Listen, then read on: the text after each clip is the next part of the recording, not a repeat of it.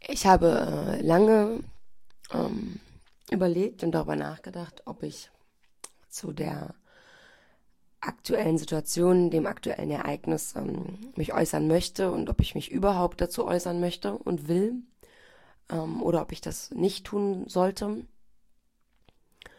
Mm, ich habe mich jetzt entschieden und ich äh, möchte an dieser Stelle das kurz tun. Ich möchte aber zur gegebenen Zeit und dann auch in einem angemessenen Rahmen und mit wundervollen Menschen nochmal ins Gespräch gehen. Ähm, ihr merkt, mir fällt es schwer, denn am vergangenen Samstag ist Erich Ritter von uns gegangen. Mhm. Erich war, glaube ich, fand ich, einer der bekanntesten ähm, High-Forscher in der Szene. Einer, der unglaublich kontrovers war, der immer seine Meinung gesagt hat und Leuten auch einfach gesagt hat, wenn sie nicht recht hatten. Und das hat er auch einfach nicht in Blumen verpackt, sondern er hat das ziemlich, ziemlich direkt getan und ich habe das schon ziemlich hart gefeiert.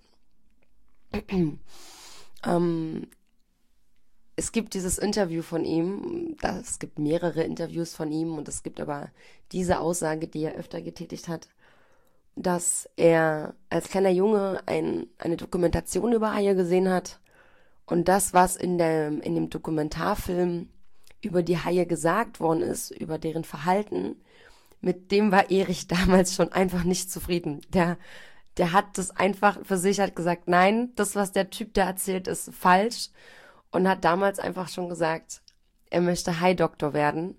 Und ich finde, er ist weiter über hinausgekommen. Er ist auch ein Hai-Flüsterer geworden.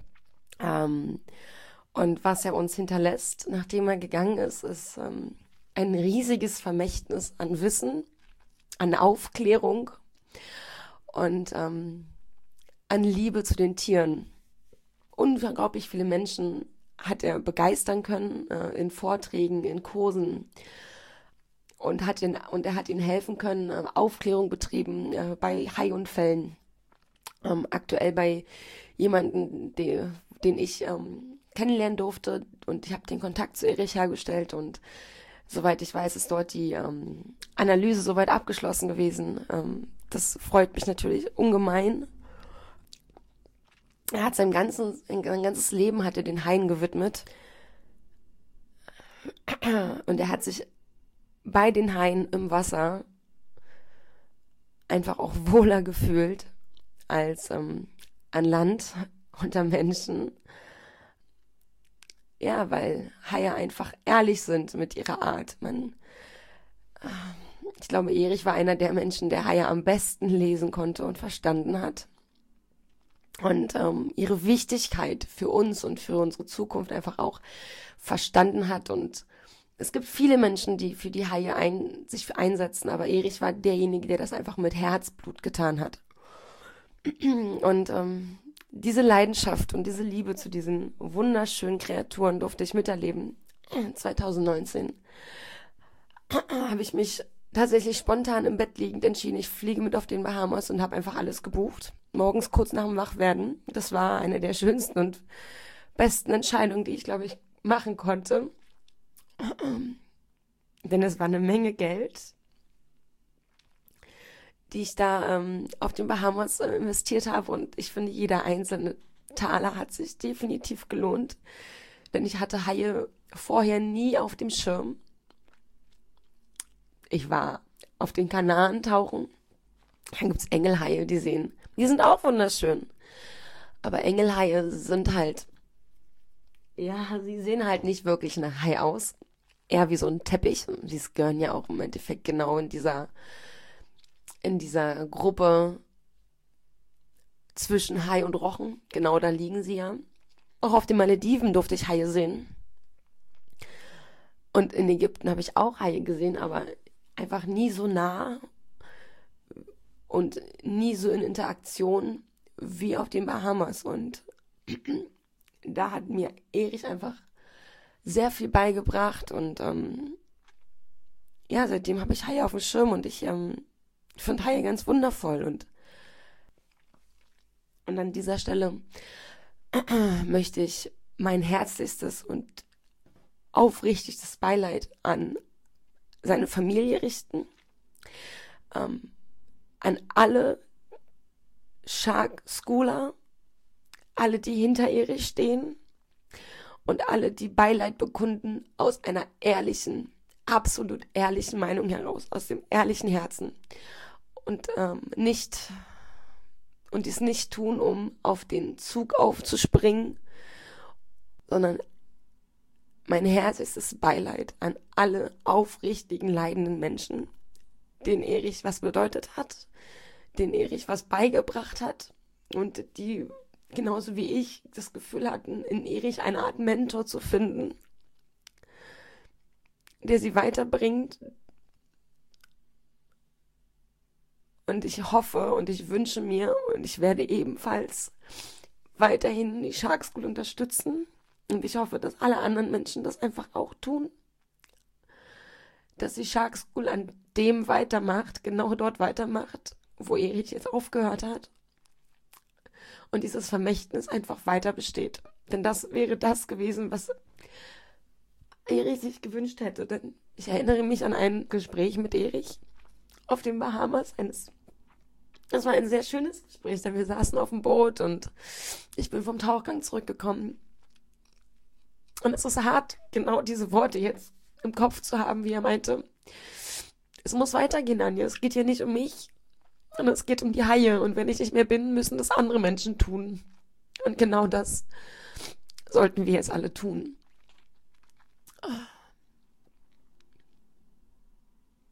Lieber Erich, ich danke dir für alles, was du mir beigebracht hast für jeden dummen Spruch, den du mir gedrückt hast. Und ich hoffe, dass du dort, wo du bist, vielleicht bei den Sharkies einfach, einfach glücklich und erfüllt sein wirst.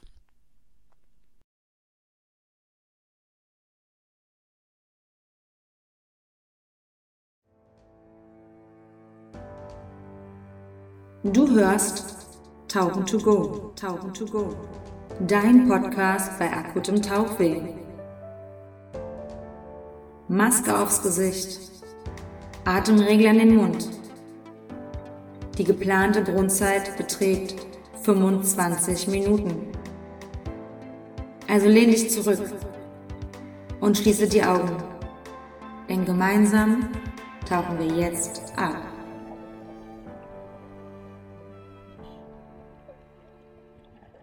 Hallo und herzlich willkommen zu einer neuen Ausgabe von Tauchen to Go, dein Podcast bei akutem Tauchweh. Ich habe heute zu Gast jemanden, mit dem ich gestern nochmal im Wasser sein durfte. Und zwar auf, wie er sagt, einer der puristischsten Formen, die es im Tauchen gibt, nämlich das Freitauchen oder Freediving. Bei mir ist heute der Werner.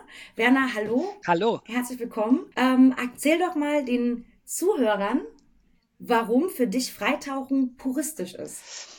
Das ist relativ simpel. Ich finde es auch schön, dass du den Begriff puristisch weiterhin benutzt, weil mir über lange Jahre kein passenderer Begriff eingefallen ist. Ich finde diesen Begriff wunderschön, wirklich, ja. Es ist relativ simpel. Wenn wir mit Gerät ins Wasser gehen, haben wir eine Flasche auf dem Rücken, wir haben ein Jacket, wir haben vielleicht ein Blei-integriertes Jacket, wir haben einen Atemregler, Aufstiegsbo Strömungsbojen, Aufstiegshilfen, whatever. Wir haben sehr, sehr viel Gerät um uns herum. Heißt ja nicht umsonst auch Geräte tauchen. Und das haben wir beim Freitauchen alles nicht. Ich habe einen Neoprenanzug als Kälteschutz. Ich habe ein bisschen Blei, um den Auftrieb äh, in Grenzen zu halten. Ich habe meine Flossen, meine Maske und mein Schnorchel. Und ich finde, puristischer kann man dem Element Wasser nicht äh, begegnen. Das ist eine der natürlichsten Formen, einfach wenn man überlegt, wenn wo Freitauchen herkommt. Das ist ja damals gewesen eigentlich aus Nahrungsbeschaffungsgründen irgendwann Richtung Militär, aber das, das ist ja das, wo es offiziell herkommt, ne? Genau, also schon unsere Urvorfahren sind schon unter Wasser gewesen, haben versucht, Fisch zu fangen, haben versucht, irgendwelche Muscheln abzuernten etc. Und das eben zu Beginn nur mit dem eigenen Atem. Werner, woher könnte man dich kennen, wenn man in der Tauchszene, speziell in dieser kleinen Nische Freitaucher, Freediver drin ist? Woher könnte man dich eventuell kennen? Dass die Zuhörer dich einfach mal so ein bisschen, dass du dich den Zuhörern ein bisschen vorstellst. Woher könnte man mich kennen? Wir haben, also ich habe ähm, das Freitauchen 2004 gelernt. Da war das noch eine relativ junge Sportart in Deutschland tatsächlich. Äh, heute gehöre ich zu den Urgesteinen im Freitauchen, wenn man so möchte. Hab so ziemlich alles gemacht. Haben, wir haben verschiedene Weltrekorde, also vor allem Spaßweltrekorde, muss man dazu sagen, organisiert. Wir waren im Nuttler, im Schieferbergwerk mit der Tauchschule Sauerland haben dort einen ganz tollen Weltrekordversuch organisiert, haben eine Schnitzeljagd im Bergwerk gemacht für Freitaucher. Die Unterwasser hat auch auf einer Doppelseite damals berichtet. Ich habe es leider nicht geschafft rauszukriegen, in welchem Jahr das war. Ähm, ich tatsächlich auch nicht, aber vielleicht haben wir die Möglichkeit, ähm, da bei der Unterwasser mal dezent über Dreieck nachzufragen. Ja, also ich weiß noch, dass es eine Doppelausgabe war. Ich habe die Ausgabe leider auch nicht mehr gefunden nach meiner Umzieherei mit der Tauchschule.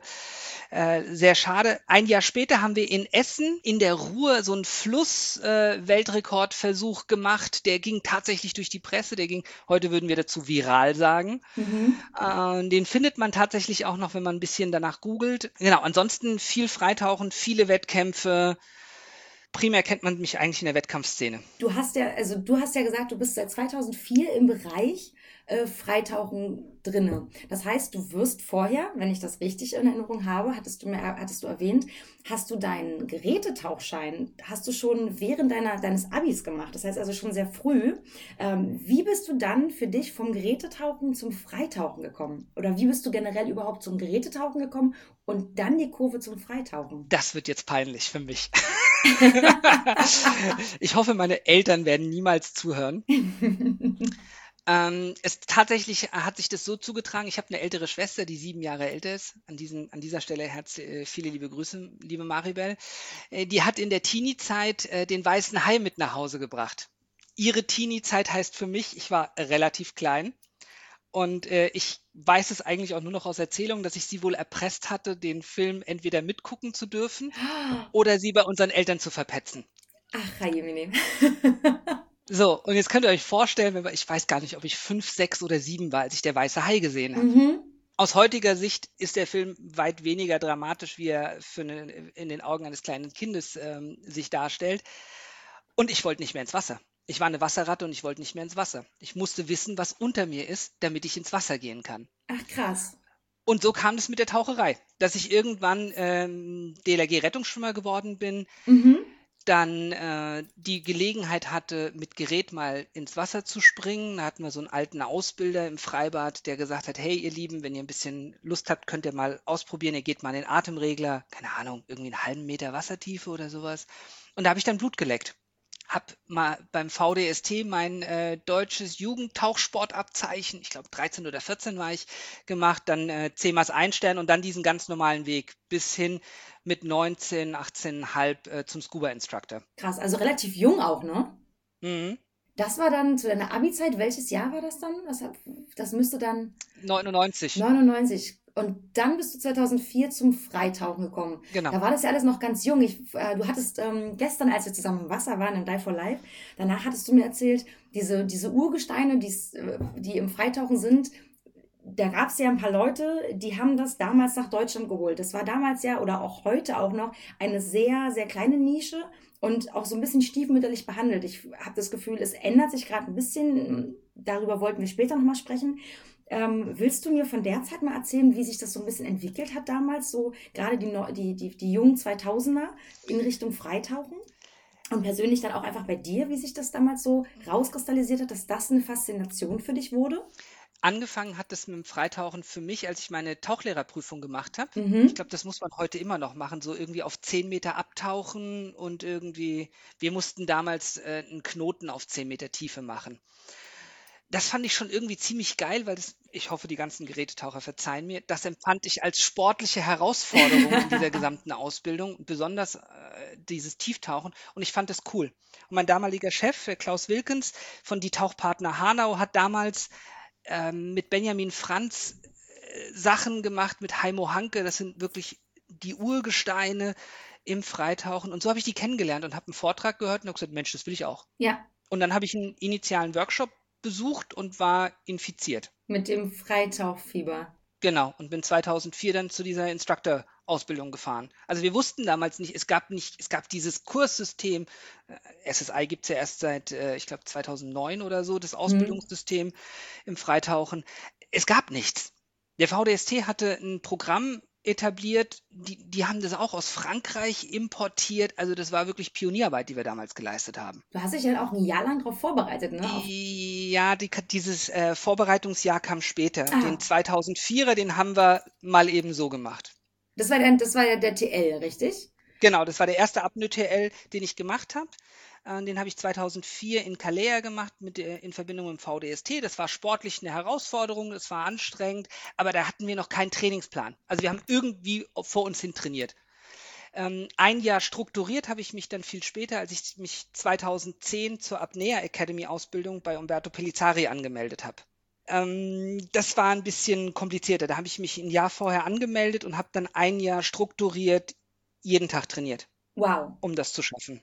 Und ich weiß noch, dass du gestern gesagt hast, ich hoffe, du verzeihst es mir, du hast gesagt, dieses Jahr war so ein bisschen, dadurch, dass es nichts gab und dadurch, dass das ja alles damals erst so Anfänge in Deutschland waren, hast du gesagt, dieses Jahr war so ein bisschen, wie, wie nenne ich das, dass es nicht, dass es sich nicht doof anhört, aber das, das war so ein bisschen für den Arsch. Ähm, ja, weil, das trifft es sehr gut. weil du meintest, die Franzosen und, und, und Italiener und überhaupt all diese Länder waren schon technisch und auch vom Trainingsstand, Trainingstechnik, die waren viel weiter und du bist da angekommen und warst so, okay, wow. Und hast es trotz dessen, trotz dieser harten Arbeit nicht ganz geschafft. Woran lag es? Also ich habe mir gegen Ende der Ausbildung eine leichte Lungenentzündung zugezogen, weil wir wirklich von morgens 6 bis abends 23 Uhr im Wasser, im Theorieraum, beim Tieftauchen, am Schlittentauchen es gab quasi keine Pause. Frühstücken war nicht, das musste man sich abends vom Abendessenbuffet irgendwie mitnehmen, wenn man nicht ganz ähm, verhungern wollte. Mit leerem Magen. Ja. Genau.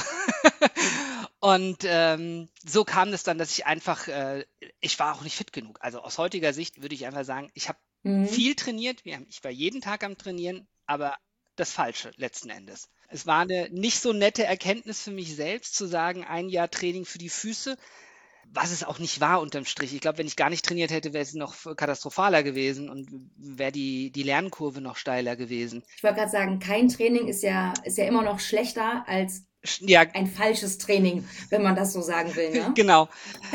Summa summarum, ich durfte den letzten Teil, der mir gefehlt hat, dann später in Hamburg nachholen bei einem ähm, bereits äh, altgedienten Apnea Academy Instructor. Und ich bin mhm. dann ein halbes Jahr oder ein Dreivierteljahr nach dem Instructor-Seminar war ich dann auch Apnea Academy Tauchlehrer als ich die, cool. die, diesen einen Teil, den ich nicht mehr schaffen konnte, weil ich einfach vier Minuten Luft anhalten, wenn du alle paar Sekunden husten musst und das Gefühl hast, dir fliegt die Lunge raus, ist einfach nicht zielführend. Funktioniert halt nicht. Habe ich ein paar Mal probiert, äh, ist aber taktisch das, sinnbefreit. Das ist irgendwie nicht schön, glaube ich, ne? schön war da gar nichts. Also ähm, das fühlte sich alles nicht mehr schön an. Es ging eigentlich mhm. nur noch darum, ich will fertig werden und ich will ähm, mit Erfolg daraus gehen. Da war A, der Leistungsdruck natürlich, aber auch B, ich glaube, das, was du mir gestern einfach auch so ein bisschen noch an die Hand gegeben hast, ist, es muss sich entspannt anfühlen. Und wenn natürlich ein gewisser Leistungsdruck da ist, plus eine körperliche Beeinträchtigung, und ich meine, so eine leichte Lungenentzündung ist nicht mal so einfach mal, ne, so eine leichte Sache, dann ist ja auch die Entspannung einfach mental weg und dann kann das auch gar nicht so gut werden, würde ich jetzt einfach mal so behaupten. Es kann überhaupt nicht funktionieren. Es ist mhm. letzten Endes äh, grob fahrlässig, dann weiterzumachen und aus, in, aus heutiger Sicht, mit meiner heutigen Erfahrung, hätte ich das Ding abbrechen müssen. Schlicht und einfach. Aber, mein Gott, man war jung. Hier, genau, man war jung. Äh, ich war äh, knapp nicht mal 30 und wollte es unbedingt. Und auf der anderen Seite wir waren 48 Prüflinge und es war klar, dass davon etwa 50 äh, Prozent es nicht schaffen werden. Von den 50 Prozent, die es nicht schaffen werden, war auch klar, dass bestimmt nochmal die Hälfte es niemals schaffen wird. Mhm.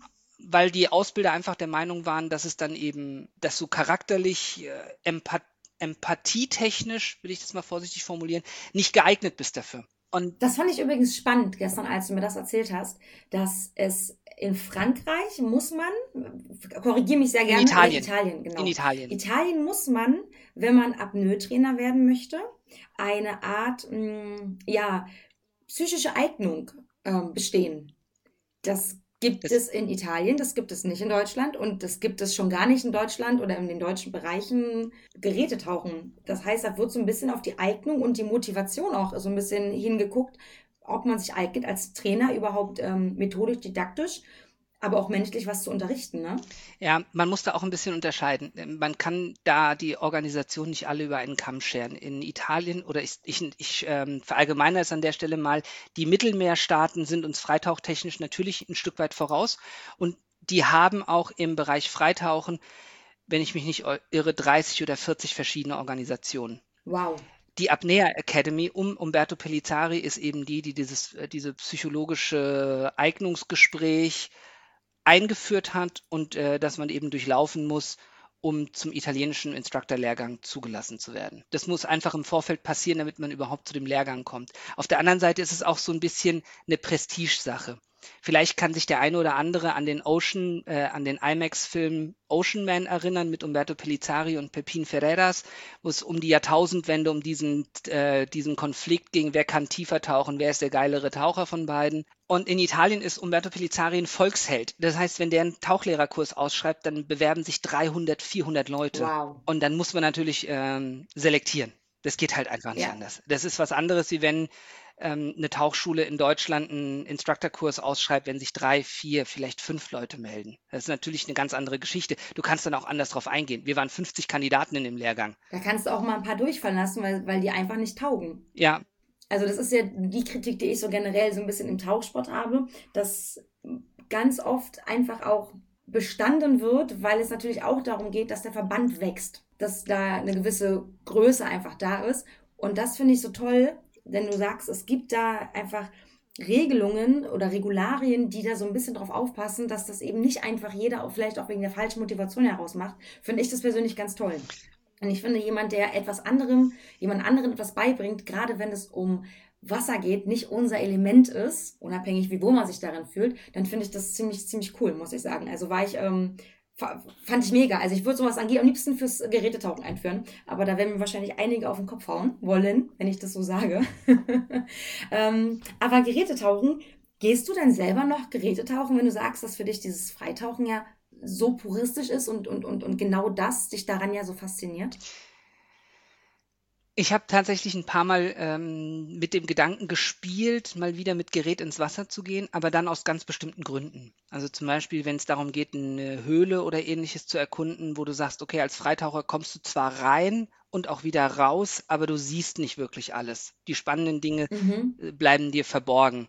Oder letztes Jahr in Kalabrien waren wir mit Freunden zum Freitauchen, da sind wir an einen Wrack gefahren aus dem zweiten, ein Kriegsschiff aus dem Zweiten Weltkrieg, wo der Deckaufbau auf 35 Meter war. Ah, okay. Das war ein immenser Trumm, ein riesengroßes Schiff. Und da haben natürlich die Gerätetaucher mit ihren Hightech-Carbon-Scootern, die haben das ganze Schiff gesehen. Das haben wir nicht. Ja, Unter anderem auch, weil die Gerätetaucher die, die, das Sediment auf dem Deck so aufgewirbelt haben, dass wir am Schluss nicht mehr wussten, äh, tauchen wir gerade Richtung irgendwie ähm, Geschützturm oder sind wir schon auf der Beplankung oder wo sind wir eigentlich? Weil das relativ klare, aber dann doch eher dunklere Wasser auf der Tiefe einfach nicht mehr Sicht hergegeben hat. Und dann haben wir die, die Exkursion an dem Wrack dann auch sein lassen. Und das fand ich persönlich ein bisschen schade. Ich möchte den Gerätetauchern nicht den Vorwurf machen, dass die schlecht tariert haben oder ähnliches. Die sind mit den Scootern runtergefahren. Und das ist ganz klar, dass da ein bisschen was aufgewirbelt wird. Das geht gar nicht anders, so im Grunde genommen. Ja, das, manchmal hat man ganz ohne. keine andere Chance. Ja. Ich gehe davon aus, dass Leute, die mit, mit gewissen Gerätschaften runtergehen, da auch eine gewisse... Ähm, Technik oder auch eine gewisse ähm, ja, Fähigkeit und Fertigkeiten besitzen. Ne? Aber manchmal ist es halt dann doch, kommt man halt irgendwo gegen, ich weiß das selber, ne? dann auf einmal bist du doch, bewegst du dich und schon kommst du mit der Flosse irgendwo hin und denkst dir so, ah nein, jetzt ist da wieder Sand. Das ist natürlich immer ein bisschen doof. Ne? Genau, und für, für uns, die wir von oben kommen, ist es im Prinzip wie ein Granaten, Einschlag. also wie so eine riesen Staubwolke, die sich dann äh, nach oben hin auch ausbreitet, wo du dann einfach nichts mehr siehst ist für euch einfach auch gefährlich, ne? dass ihr einfach nicht mehr wisst, wohin es dann gehen soll, ähm, weil ihr im Notfall oder im schlimmsten Falle taucht ihr in die falsche Richtung. So, und das wäre alles andere als gut. Das wohl war. So schlimm war die Sicht jetzt nicht. Wir wussten schon noch immer, wo wir sind. Wir haben unser Führungsseil, wir wussten auch, wo, unser, wo quasi das Boot dran verankert ist. Aber es hat halt einfach keinen Spaß gemacht. Das glaube ich dir gerne. Aber wenn du äh, sagst, Gerätetauchen, so. das wären so, so Gründe, wann du das Gerät nochmal aufsetzen würdest. Kannst du dich dann noch an den letzten Gerätetauchgang erinnern? Das war in Nuttler. Das war tatsächlich Nuttler. Das war direkt in dem Nuttler. Ah, okay. Genau. Da hat mir die Tauchbasis Gerät zur Verfügung gestellt. Ja, da haben wir dann die, das Schieferbergwerk erkundet, weil wir wollten um den Welt, man muss sich das so vorstellen, wer noch nicht in Nuttler war, da ist eine große Kaverne, da kann man überall auftauchen und dann geht es in das Bergwerk quasi hinein unter Wasser. Und wir wollten natürlich den Weltrekord so gestalten, dass wir sagen, die längste Strecke, die getaucht wurde, ohne eine Möglichkeit zu haben, aufzutauchen. Blöd war, dass es halt eine Einbahnstraße war. Das heißt, den Weg, den wir rein sind, mussten wir wieder raus. Und wir mussten irgendwie ein Führungsseil bauen, das nicht zu nah am Grund ist, mhm. um eben auch kein Sediment aufzuwirbeln, damit der nächste Starter die Chance hat, auch noch was zu sehen. Ja. Und die Safety-Taucher, die Tech-Taucher, sehr erfahrene Höhlentaucher, die wir da dabei haben, die den Part in der Höhle selbst abgesichert haben. Äh, Wassertiefe war irgendwie drei, vier Meter nur. Mhm. Tatsächlich. Ja, aber es ist halt einfach. Und da sind wir. Keine Auftauchmöglichkeit, ne? Dann muss man halt einfach mit Sicherungstauchern arbeiten. Genau. Ja. Ganz genau. Den Teil in dem Bereich, wo man dann frei auftauchen konnte, den habe ich quasi abgesichert mit noch einem weiteren Freitaucher, sodass die Athleten, die den Rekordversuch gestartet haben, immer abgesichert waren. Und eben um zu schauen, wie wir das äh, Führungsseil das Tauchführungsseil festmachen, musste ich eben mal mit in die Höhle rein. Ist das auch ein Spaßwettbewerb gewesen? Weil du hattest ja. Gemeint, du bist eben aus dem Bereich Wettkampf, wird man dich vorwiegend kennen. Und da hattest du eben den Nuttler erwähnt, aber auch das witzigere Event und das eigentlich kleinere ist eigentlich der gewesen, im Fluss mit einer Strömung so weit wie möglich zu tauchen. Jetzt war es aber so, dass das viel größer und viel viraler gegangen ist als das, was du persönlich für viel schöner und interessanter empfunden hast, nämlich das Event im Nutler.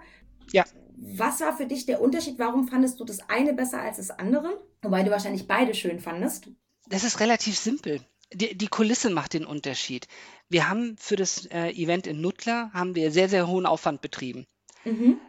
Wir haben einen Lampenbauer gehabt, der die Kaverne, also der Bereich, wo man auftauchen konnte, wo wir auch eine Schnitzeljagd mit äh, Subgear und Maris Hilfe organisiert haben. Da waren so kleine Überraschungseier mit Nummern versteckt wow. im Bergwerk, die gefunden werden konnten, die dann anschließend gegen Gewinne draußen aus eingetauscht werden konnten. Mhm. Und es wurde ausgeleuchtet. Also dieses, ich weiß nicht, wer schon mal in so einem Schieferbergwerk war, das ist ja rabenschwarz. Dunkel. Äh, böse Zungen, ja, böse Zungen behaupten dunkel wie ein Bärenarsch. Ohne Licht war da an, war da an nichts zu denken und der das, das wurde von dem Lichtambiente so toll ausgeleuchtet. Wie gesagt, in der Unterwasserausgabe waren ganz, ganz tolle Fotos. Der Tobi Appelt hat damals den Artikel geschrieben und das war einfach bombastisch gut. Wir hatten leider ein bisschen Pech mit dem Wetter. Wir haben ein ganz tolles Catering gehabt. Die LSG hat uns äh, das Catering gestellt. Also. Wer ist die LSG? Äh, Lufthansa-Tochter, die sich um das Essen in den Flugzeugen ah, kümmert. Wow. Und es war einfach ein bombastisches Event. Wir haben dann ein halbes Jahr dran rumgedoktert, rumgeplant, mit Maris, mit Subgear gesprochen. Wir hatten viel, viel Spaß. Wie viele Teilnehmer hattet ihr damals? Boah, ich müsste lügen. Ich glaube so 20. Das ist schon eine Menge, ne? Also sind das alles bekannte Freitaucher gewesen oder sind das auch viele private Personen, die man vielleicht nicht unbedingt kennt? Ich glaube, von den Teilnehmern in Nuttler kennt man gar keinen. Ach, krass. Tatsächlich. Also alles so wirklich innerhalb dieser kleinen, süßen Freediving-Szene. Also ja. vermutlich werden die Leute, die freitauchen, eher jemanden kennen, weil die Szene klein ist, aber okay, so aus den, aus den Zeitungen eher weniger. Schade eigentlich, ne? Ja, das ist medientechnisch tatsächlich ein bisschen untergegangen. Das war damals in Essen dann das äh, Ruhr-Event dann weniger, wobei mir dann jemand aus dem mitteldeutschen Rundfunk, der mit dem Ü-Wagen dann vorgefahren ist, ein Jahr später, auch gesagt hat, dass wir irgendwie genau in das Sommerloch gefallen sind. Das Nuttler-Event haben wir im Frühjahr gemacht und ähm, das, äh, den Flussweltrekordversuch haben wir im Sommer gemacht und da war keine Bundesliga. Ah, okay. Und also alle Reporter, Journalisten, mit denen ich mich unterhalten habe, die haben das, diese Viralität, diese Aufmerksamkeit der Öffentlichkeit auf das Event tatsächlich auf den, auf den Zeitraum zurückgeführt, weil einfach keine Berichterstattung über Fußball und Co. war. Ähm, ist es was, was du für dich mitnimmst, wenn du in Zukunft Events planst, dass du guckst, wenn du das viraler machst? Oh ja. Spannend, ne? dass, dass man echt überlegen muss, dass man da so ein bisschen, dass die Leute weil das Interesse ist ja scheinbar trotzdem da, weil ja berichtet wurde, aber dass dann Fußball als große Sportart doch wieder so prägnant ist, dass dann das Interesse gar nicht da ist, obwohl zehn andere Sender ja auch über Fußball berichten. Voll schade eigentlich für unsere Sportarten auf jeden Fall. Ja, zumindest für alles, was im Wasser äh, mit Wassersportart zu tun hat. Der, äh, die Schwimmer kämpfen ja an der gleichen Front, dass über sie nicht berichtet wird. Aber man muss ja auch mal ganz objektiv behaupten und sagen, es ist nicht so wirklich spannend, uns beim Tauchen zuzugucken. Das stimmt, da hast du recht. Die Medienwirksamkeit von Tauchsport, allgemein jetzt vom Tauchsport und dann vom Freitauchen, wobei ich das Freitauchen noch ein bisschen eleganter finde als das Gerätetauchen tatsächlich, äh, ist sehr gering. Du hast recht. Ja. Das ist sehr schade. Ich kann natürlich mit Kameraeinstellungen und verschiedenen Kameras, kann ich ein Fußballspiel viel, viel spannender übertragen und gestalten mit dem Kommentator, als ich das bei einem Freitauchwettkampf machen könnte. Stell dir vor, du machst eine Berichterstattung über die Weltmeisterschaft im Zeittauchen. Und dann kommt ein Weltrekordhalter und hält 14 Minuten lang die Luft an. Was willst du da zeigen? Ja. Du siehst 14 Minuten lang einen Menschen, der das Gesicht auf das dem Wasser liegen Bild. hat, wie tot im. Ja. ja, genau. Also im besten Fall ein unbewegtes Bild mit Schiedsrichtern, die vielleicht ein bisschen die Lage wechseln, weil denen vielleicht unter Umständen äh, die Sitz der Sitzkomfort ja. abhanden kommt, ist schwierig. Beim Streckentauchen ist es das Gleiche. Es gab die Diskussion, Freitauchen olympisch zu machen das wird in meinen Augen nicht wirklich passieren, weil was willst du denn bei diesen Olympia-Übertragungen denn zeigen? Jemand, der in einem Schwimmbecken hin und her taucht. Ja. Es ist im, im, Schwimmen halt in dem Moment spannender, weil du halt immer dieses direkte Vergleichen miteinander hast, ne? Genau. Und äh, ist es dann im Freitauchen generell, dass die Disziplinen alle einzeln gemacht werden? Weil ich meine, jetzt in einem Becken anzufangen zu tauchen, drei, vier Leute, alle starten zur gleichen Zeit weil das natürlich wieder schwierig ist mit dem gleichen Starten, weil sich ja jeder unterschiedlich lang auf, das, auf den Tauchgang vorbereitet, logischerweise. Ne? Nee, es gibt Countdowns. Also es werden tatsächlich Countdowns okay. heruntergezählt. Je nach Schwimmbadgröße, je nach Beckengröße können zwei, drei oder vier Starter parallel starten. Das ist nicht das Problem. Es ist nur so, dass du einblenden müsstest vor dem Start, wie viel Meter hat der oder diejenige announced, also wie viel Meter hat er angegeben, tauchen zu wollen und wie viel Meter wird er dann am Ende tauchen. Aber auch hier ein 200 mhm. Meter Streckentauchgang, der dauert. Das kannst du nicht live übertragen. Und dann siehst du halt ja, drei, vier Minuten lang einfach nur eine Person, der sich quasi kaum bewegt, trotzdem Vortrieb erzeugt, ja. hin und her schwimmen. Es passiert nichts. Es ist, es ist wirklich einfach, äh, es passiert, ne, das ist schade. Du hast recht. Medienwirksam, okay. tot, langweilig. Traurig. Aber nein, bitte, bitte an alle Freitaucher und alle, die mich kennen, die jetzt zuhören. Das ist rein medientechnisch langweilig. Natürlich ist es super spektakulär und natürlich gucke ich mir ganz, ganz viele Wettkämpfe und Rekorde auch auf YouTube an in Echtzeit und schaue mir dann genau an, wie die tauchen, aus dem Interesse heraus. Aber der Otto Normalbürger, der die Sportschau sieht, den, für den ist es langweilig. Du, also du guckst dir selber diese Sachen an. Ja. Es heißt, du hast trotz des, also du, du übst es selber aus, weil es gibt tatsächlich, man sagt, jetzt wird mir wahrscheinlich irgendjemand von der Sportschule vielleicht auf die Finger hauen, es gibt wohl Studien darüber, dass Leute, die aktiv eine Sportart betreiben, diese selten gucken aber Leute, die eben auch viel diese Sportart gucken, eher selbst nicht betreiben. Jetzt bist du ja dann genau jemand, der betreibt und selbst guckt. Das heißt, du hast ja eine unglaubliche Faszination daran. Äh, Was fasziniert dich denn am Gucken und aber auch am Selbstausüben? Wir müssen jetzt mal ein bisschen definieren. Mhm. Bleiben wir beim sportwissenschaftlichen Teil. Man muss jetzt definieren, unter was man unter Ausübung versteht. Ich gehe für, zum Spaß freitauchen. Ich liebe es, äh, Riffe zu erkunden. Ich liebe es, Wracks zu erkunden, um die Welt zu tingeln, mit der Natur verbunden zu sein und im Wasser zu sein. Ich und dabei wenig dabei zu haben, auf jeden Fall. Genau. Ich trainiere nicht aktiv als Athlet aber ich bin mhm. als Trainer tätig. Und natürlich habe ich als Trainer ein sehr gesteigertes Interesse zu schauen, wie andere Athleten ihre Performances tauchen. Und da helfen mir natürlich in die Videos ungemein. Es sind diverse physiologische Faktoren, die immer wieder auf die gleiche Weise zum Tragen kommen, die man auch auf den Videos gut sehen kann, um dann Rückschlüsse zu ziehen, was macht er oder diejenige im Training, was kann ich auf meine Athleten, die ich betreue, übertragen? Das ist natürlich ein anderes Interesse. Das stimmt. Also da gebe ich dir auf jeden Fall recht. Ähm, das fand ich nämlich spannend. Das ist unglaublich gestern. Das Erste, was du eigentlich nämlich zu mir gesagt hast, als wir zum Wasser gegangen sind, oder alles, was du gelernt hast bis jetzt über Freitauchen und was du dir selber anguckst und du musst hier verschiedene Atemtechniken und das und das, vergiss es. Das ist alles Quatsch. Es ist viel einfacher. Du brauchst nicht viel. Und da war ich total beeindruckt von, als du das mir sagtest und mir im Endeffekt eine Technik erklärt hast und gesagt hast, mit der kommst du, die ist ausreichend. Und du hast ja wirklich die Bewegungen runtergebrochen und genau geguckt und hast auch Hand angelegt, wie ich was halten soll. Und das fand ich wirklich sehr, sehr, sehr cool. Ja, es ist am Ende des Tages wird, und auch das ist diesen, dem Umstand wahrscheinlich geschuldet, dass wir immer mehr an Popularität gewinnen, weil Minimalismus ist ja auch so ein Trend, den man in der Gesellschaft betrachten kann. Das heißt, die Leute wollen mit weniger auskommen, sie wollen mobiler sein. Vanlife, wenn das ist irgendwie, habe ich das Gefühl, jeder baut gerade ein Van um. Ja. und will frei sein, will sich unabhängig machen. Das ist, das ist etwas, das wir gesellschaftlich sehr gut beobachten können. Und das ist für mich dann auch die natürliche Vor Weiterentwicklung im Tauchen, dass ich mich eben von diesem Gerät unabhängig mache. Und in dem Moment, wo ich mich von dem Gerät unabhängig mache und leichter mache, kann man natürlich äh, ganz viel Lifestyle und Co. mit da rein betrachten. Und ein Thema, das immer wieder kommt und was ich finde, das auch gerade von Gerätetauchern missinterpretiert wird, ist unser Thema mit den Atemtechniken. Mhm. Ich werde ganz oft gefragt nach dem Motto, ich bin Gerätetaucher, ich brauche zu viel Luft und man hat mir gesagt, ich soll freitauchen lernen. Die schicke ich in ein Atem- und Entspannungsseminar in der Regel, aber nicht zum Freitauchen. Ähm, Werner, wir sind schon eine Weile am Quatschen. Meine Idee ist, wollen wir die Folge hier cutten? Denn ich finde, das Thema mit Freitauchen, Gerättauchen und welche Vor- und Nachteile was mit sich bringt, das würde ich super gerne in der nächsten Folge ausführlich mit dir besprechen. Denn unsere Tauchzeit quasi für heute wäre einfach schon rum. Ähm, ich hoffe, du bist damit einverstanden, dass wir einfach eine weitere Folge aufnehmen und die Zuhörer dann einfach nächste Woche wieder einschalten können. Sehr gerne. Sehr schön. Dann sagen wir Tschüss. Werner, ich bedanke mich für deine Zeit. Vielen Dank für die Einladung und allen draußen noch viel Spaß beim Tauchen bei dem tollen Wetter. Bis zum nächsten Mal. Tschüss. Tschüss.